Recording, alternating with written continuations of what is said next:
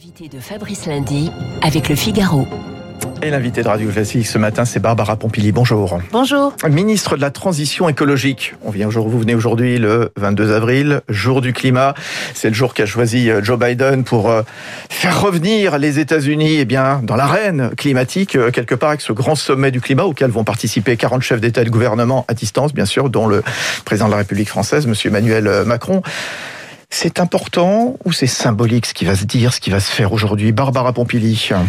Non, c'est important. C'est important parce que euh, ce, ce sommet, c'est les États-Unis qui reviennent autour de la table pour euh, mettre tout leur poids euh, sur le climat.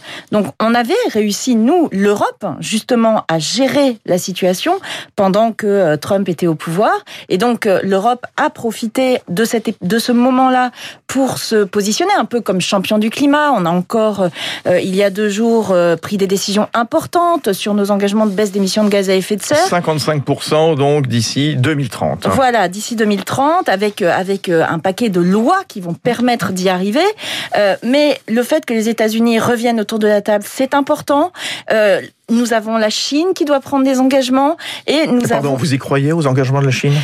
Je crois que la Chine a besoin de se positionner sur la scène internationale aussi comme un leader et euh, même en Chine, on se rend compte que la question du climat ne peut plus être écartée.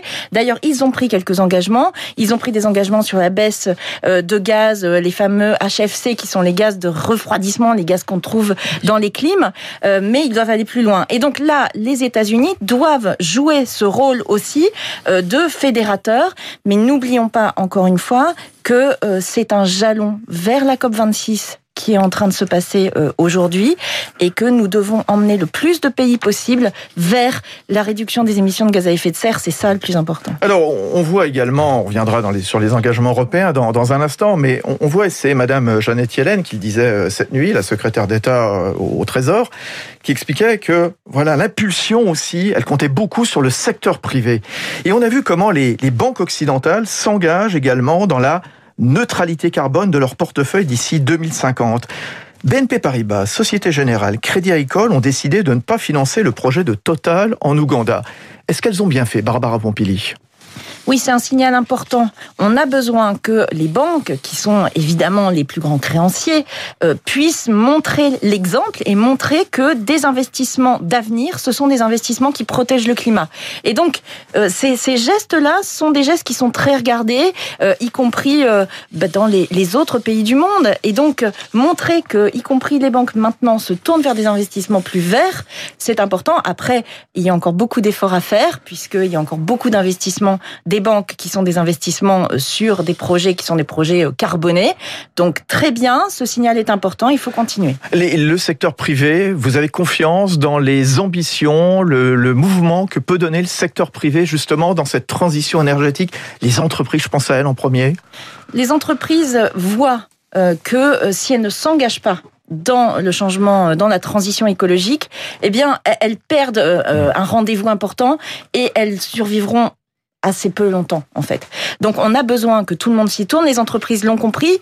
Euh, nous, dans la loi sur le climat que nous avons euh, travaillé jusqu'à la fin de la semaine dernière euh, à l'Assemblée nationale, nous avons aussi mis un chapitre qui va permettre d'avoir un minimum de, de gouvernance, y compris des entreprises qui vont euh, montrer comment elles s'engagent et qui vont mettre en place des indicateurs euh, de suivi de ces engagements. Je crois que c'est très important parce que euh, on ne peut mesurer que quelque part ce qu'on ce qu'on mesure. Et aujourd'hui, on a trop peu de ces jalons qui nous permettent de vérifier. Mais les chefs d'entreprise, ils sont responsables, ils savent où ils vont. Ils n'ont peut-être pas besoin de tous ces indicateurs. Est-ce que justement dans la loi climat, est-ce qu'il n'y a pas trop de contraintes j'allais dire, de nouvelles contraintes, une fois de plus, en plus, dans ce climat de crise économique, hein, évidemment, crise sanitaire, mais crise économique, qui pèse sur les entreprises et que vous leur imposez quelque part pour qu'elles fassent bien en direction du climat euh, Dans ces cas-là, il faut regarder tout dans son ensemble. Quand on voit que euh, on a un plan de relance à 30 milliards pour la transition écologique, dont beaucoup, c'est le tiers de l'enveloppe, exactement, dont beaucoup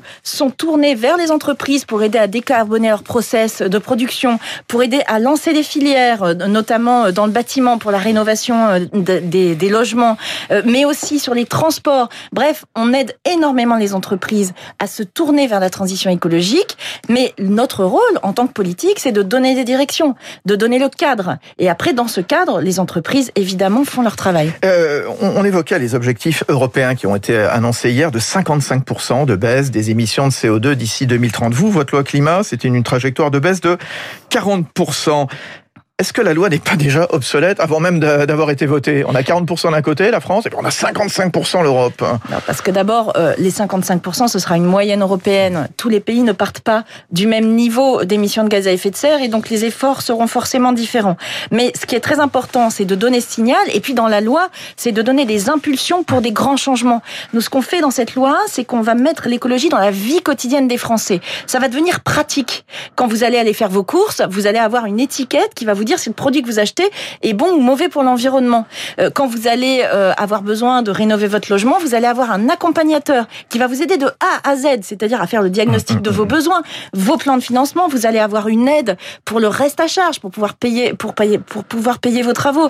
Quand vous allez euh, vouloir vous déplacer, eh ben vous prendrez plutôt le train que l'avion. Vous avez des mesures comme ça qui sont des mesures de vie quotidienne qui, qui vont changer la vie mmh. des gens et qui vont l'améliorer. On va mettre en place des zones à faible émission qui vont faire que euh, on va baisser, par exemple, euh, dans une ville comme Paris, la pollution de 40% en 4 ans. Ça, ça va changer la vie des gens. Euh, quand vous vous promenez avec votre poussette, avec l'enfant qui est en train de respirer les gaz d'échappement, vous voyez bien de quoi je parle. Bon, une poussette qui, à Paris, slalom entre les travaux divers et variés. On on vient pas sur cette polémique. Vous n'êtes pas en charge de, de, la mairie de Paris, Barbara Pompili. Juste, on a vu comment l'Europe avance, justement et notamment la finance verte. Mais Hier, il y a eu un petit souci quand même, c'est Bruxelles qui botte en touche sur le financement du nucléaire et du gaz. Cette fameuse taxonomie, cette classification des activités, eh ben, selon lesquelles eh bien, les investisseurs vont aller ou ne pas aller, etc.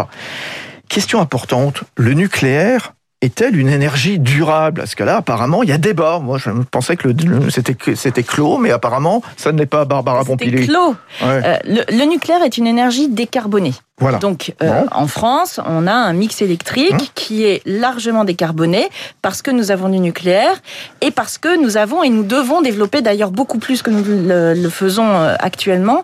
Nous devons augmenter la vitesse de, des renouvelables puisque là, nous sommes sur deux types d'énergie décarbonée. Le nucléaire peut aider euh, dans certains cas, à passer le cap. Maintenant, euh, est-ce que... pardon, il peut aider à passer le cap ou c'est, ça reste bah, quand même malgré tout dans l'absolu une énergie décarbonée finalement dont on ne peut pas se passer en France. C'est bien, enfin le, nucléaire a, apporté son efficacité depuis tous bah, ces, ces décennies. quand on a 70% de son mix électrique qui est sur le nucléaire, euh, même le plus anti-nucléaire du monde ne vous dira pas qu'on peut arrêter en 5 minutes le nucléaire. Le nucléaire, en France, que l'on en sorte ou que l'on n'en sorte pas, on a encore plusieurs décennies euh, avec le nucléaire. Et donc le nucléaire qui est décarboné, euh, est un point pour la France euh, qui doit baisser ses émissions de gaz à effet de serre et du coup qui le fait aussi sur des secteurs qui ont été un peu négligés comme les logements ou les transports pendant trop longtemps. Après, euh, quand on veut faire la transition, on doit d'abord et avant tout développer les énergies renouvelables, surtout dans notre pays, pour pouvoir avoir des mix plus équilibrés. Ne dépendre que d'un seul type d'énergie, c'est dangereux. On arrivera à rééquilibrer parce que vous avez rappelé 70% et on a vu comment cet hiver justement après avoir fermé Fessenheim on est obligé de réactiver le, soit des charbons, de, des, des, des, centrales à charbon, euh, voilà, centrales thermiques, pardon, et, ou d'importer du, du des, non, alors ce n'est euh, pas, ce n'est pas à cause de la fermeture de Fessenheim, c'est parce que la crise de la Covid a fait que beaucoup d'opérations de maintenance euh, qui n'ont pas été faites au moment du premier confinement ont dû être repoussées après. Et s'il y avait eu Fessenheim, peut-être que ça aurait été non, un. Fessenheim, c'était deux réacteurs. Enfin, mm. Là, on avait, on avait plusieurs dizaines de réacteurs qui étaient mm. concernés par par les opérations de maintenance. Donc c'est pas la même chose. Et on n'a pas rallumé de centrale à charbon. Même l'année dernière, on a utilisé moins de charbon que les années d'avant. On est à moins de 1% de production du charbon et on va fermer nos dernières centrales à charbon avant 2022. Donc regardons les choses en face. Le, nucléaire pose des problèmes en termes de déchets. Euh, le nucléaire euh, pose des questions en termes euh, d'équilibre financier.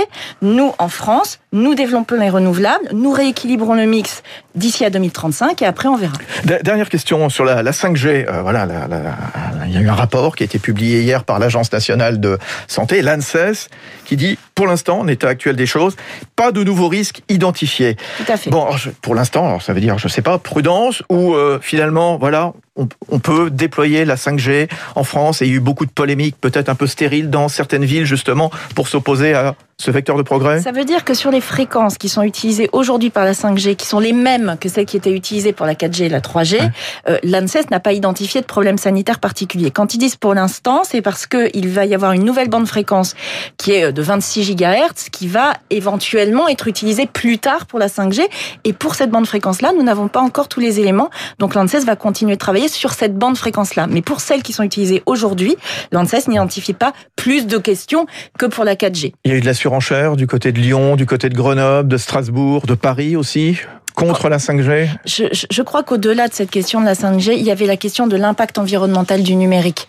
Et l'impact environnemental du numérique, il est important, mais n'oublions pas que 75% de cet impact, c'est dû à la fabrication des téléphones portables, des ordinateurs, etc. Donc le travail que nous avons à faire, c'est peut-être d'éviter d'acheter un portable euh, quand ce n'est pas euh, ah nécessaire, quand il mmh. fonctionne encore très bien, euh, aller vers les portables. J'ai cru vous voulez qu'on arrête, qu'on arrête d'acheter des ah, téléphones portables comme certains veulent qu'on arrête. Non, non, non, mais par exemple, par exemple, développer le reconditionner et, puis euh, et puis regarder comment nous comment nous consommons le numérique. Euh, il y a euh, une feuille de route que nous avons mise en place avec Cédric O qui permet d'apporter un certain nombre de réponses. Merci beaucoup Barbara Pompili, ministre de la Transition écologique ce matin sur Radio Classique 8h28 dans un instant avec nous Augustin Lefebvre et puis la revue de presse avec